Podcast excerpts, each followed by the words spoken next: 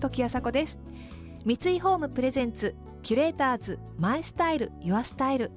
この番組はミュージシャンデザイナー作家俳優職人などなど異なるフィールドを舞台に活躍する2人がランデブー。情報があふれる今確かな審美眼を持つキュレーターたちが上質な暮らしに合うアイディアや生き方をシェアしてくれます。今朝のキュレーターズはシンガーの野宮真紀さんと作詞家コラムニストのジェーン・スーさん。ピチカート5のボーカリストとして一世を風靡し今もそのスタイルやエレガントさに磨きがかかるおしゃれアイコン野宮真紀さん。一方ラジオパーソナリティとしても活躍し現代を生きる女性たちの自意識や本音と向き合った辛口エッセイを発表してきたジェーン・スーさん。今朝は彼女たちの出会いそして女性ならではの悩みや素敵な年齢の重ね方について語っていただきます。三井ホームプレゼンツキュレーターズマイスタイルユアスタイル。この番組はオーダーメイドの喜び三井ホームの提供でお送りします。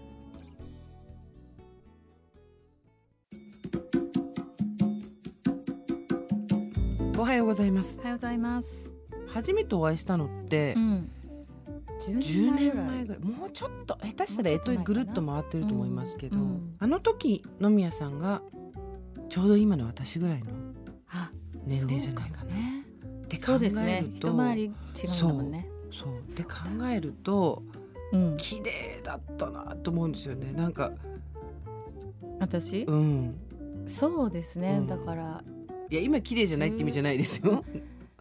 うん、まだ全然平気だった。えって今の自分と比べて考えると、もう全然着れる服も減ってきたしね。そうですかその頃ね、まだライブでね、うんへそ出しルックみたいなのやってたもん。すごい40代だったけど。最後にへそ出したの3歳とかですよ3歳か4歳ですよ最後にへそ出したの本当に？本当に流行かった。流行っ第一。リに乗れるか乗れないかっていうところがあるじゃないですかあー乗れないた体だったんですよ そうだからあの時もう40にはなってましたね。うんうんうん40代突入したぐらい。見えないってずっと言い続けてる感じしますけどね それから十何そん年なことないんですけどね。あの見えないっていうのが、うん。若く見えるとかそういうことじゃないんですよ。年齢をこう超越してるというかこの人が何歳かなっていうことがあんまり気にならないっていう、うん。結構稀有な存在だと思いますよ。うん。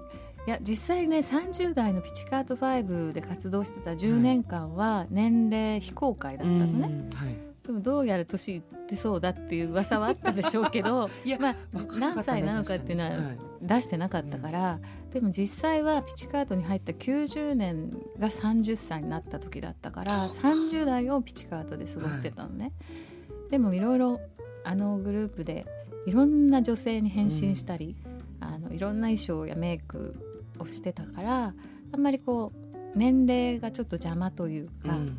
そうだでしたったのでね。非公開にしてたので、でまたソロになった時はもうリアルな自分で歌っていこうっていう感じで、あの年齢を公表したんですよね。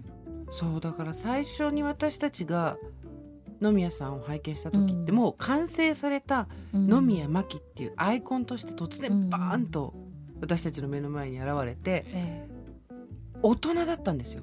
なんていうか。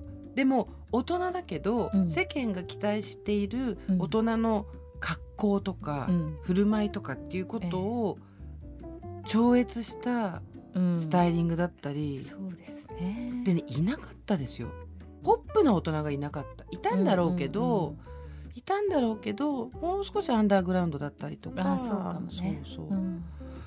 私はねスーさんだからその10年前はね、はい。あのまあ、ちょっとお仕事でお会いしてですね。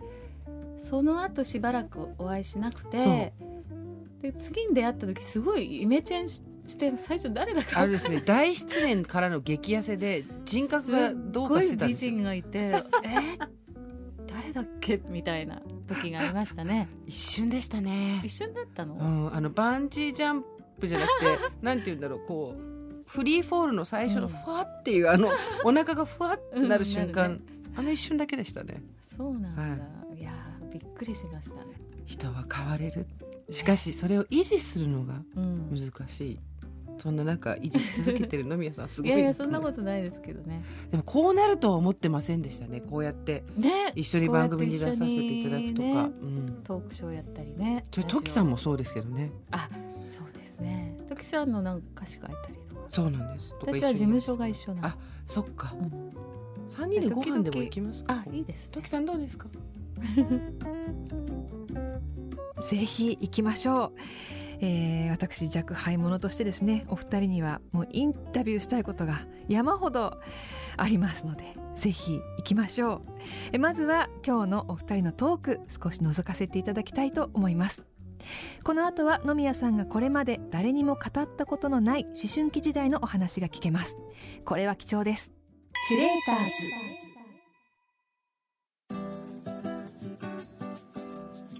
時あさこがナビゲートしています。キュレーターズ。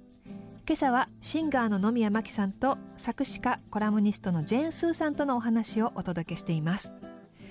ファッション生き方など常に私たちの一歩先を行きながらかっこいい大人の女性像を提示し続けてくれる野宮さんですが実はそんな野宮さんにも思春期には悩める時期があったそうです。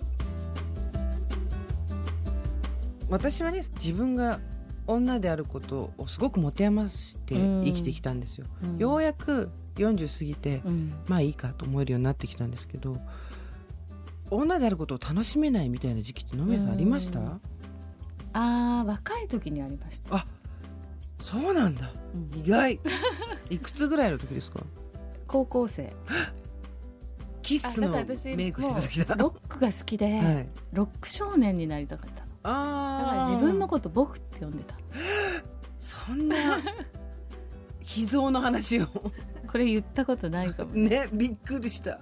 そうなんだ、うん。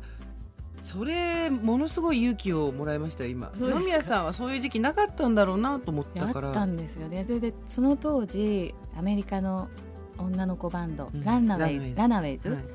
とか日本でもそういう下着ルックのね、はいそういう女を売りにした女の子バンドとか出てきて、はい。私ランナウェイズは実は大好きなんだけど、うんうん。でもそういう女を売りにしてたバンドにはなりたくないみたいなね。なんか男の子みたいな格好してましたよだから、そっか、うん。どのタイミングでそこからうまく抜けられたんですか？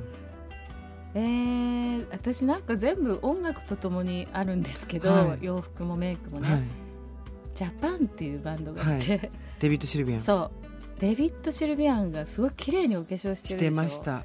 でそのデビッド・シルビアンミュージックライフかなんかにアンケートが出てて、うん。使ってる化粧品を全部書いてたのね、うん。でそれを全部揃えたの。同じもの。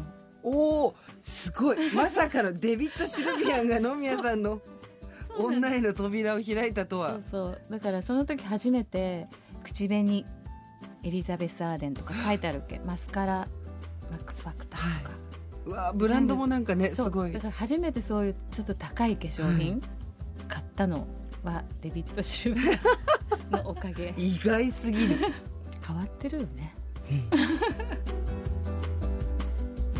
えー野宮さんの女の扉を開いたのはまさかのデビッド・シルビアンということで意外でしたが。でもやはりさすがというかあの野宮さんは昔からオリジナルな人だったんだなと思わせるエピソードでした。え一方ジェーン・スーさんですが昨年現代の消費社会に生きる女性の苦しみを綴ったエッセイ「女の甲冑着たり脱いだり毎日が戦なり」を文藝春秋より発表されました。私はねうん自分のこの女の甲冑着たり脱いだり、うん。毎日が戦なりをぼやき本ってはい。思ってるんですよ、うん。生きていくのに。うん。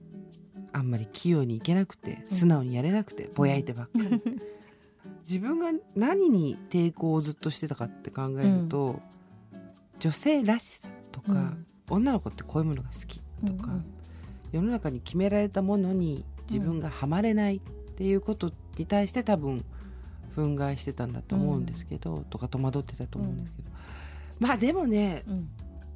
それも私の一つのアイデンティティとしてうん。単純にてこに使ってただけだなって気もするんですよ。うん。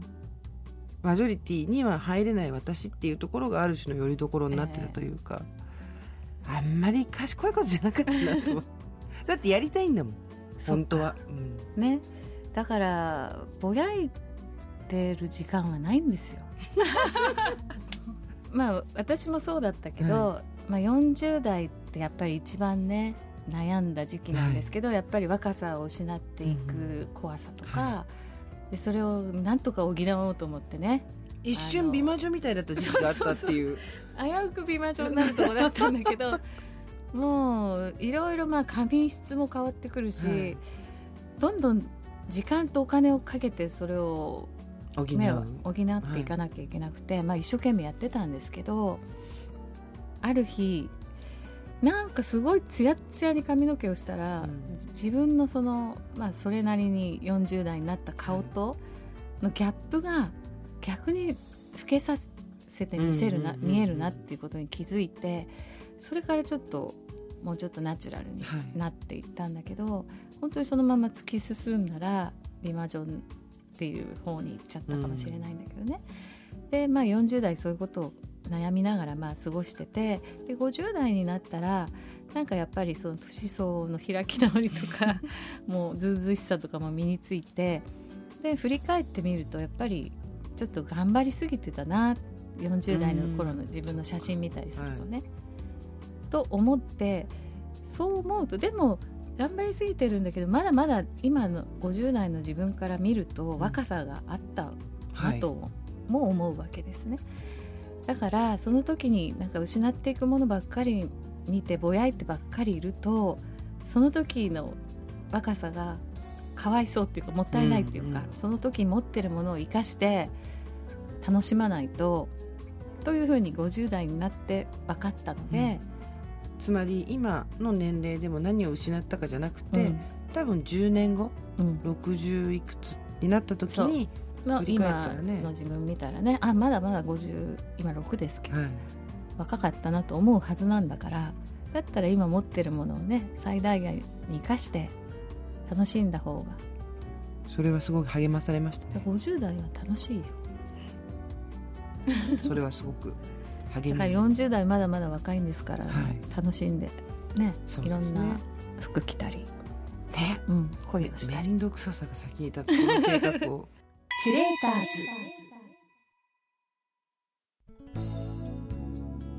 時あさこがナビゲートしてきました三井ホームプレゼンツキュレーターズマイスタイルユアスタイル。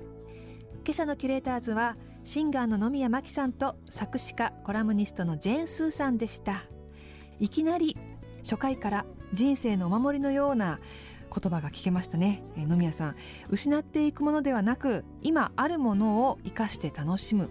というふうにあのこれはこれから年を重ねていく私にとってもですねとても勇気づけられる言葉だなと思って正座をして、えー 心の中では正座をして聞いておりました。明日は成人式ですが大人の女性として生きていく楽しさをお聞きすることができたなと思いました。来週もお二人がご登場します。次回は大人の女性の美の見せ方についてお聞きしていきます。効率的に美人に見えるテクニックも満載ですよ。それでは時あさこでした。三井ホームプレゼンツ。キュレーターズ。マイスタイル。ユアスタイル。この番組はオーダーメイドの喜び三井ホームの提供でお送りしました。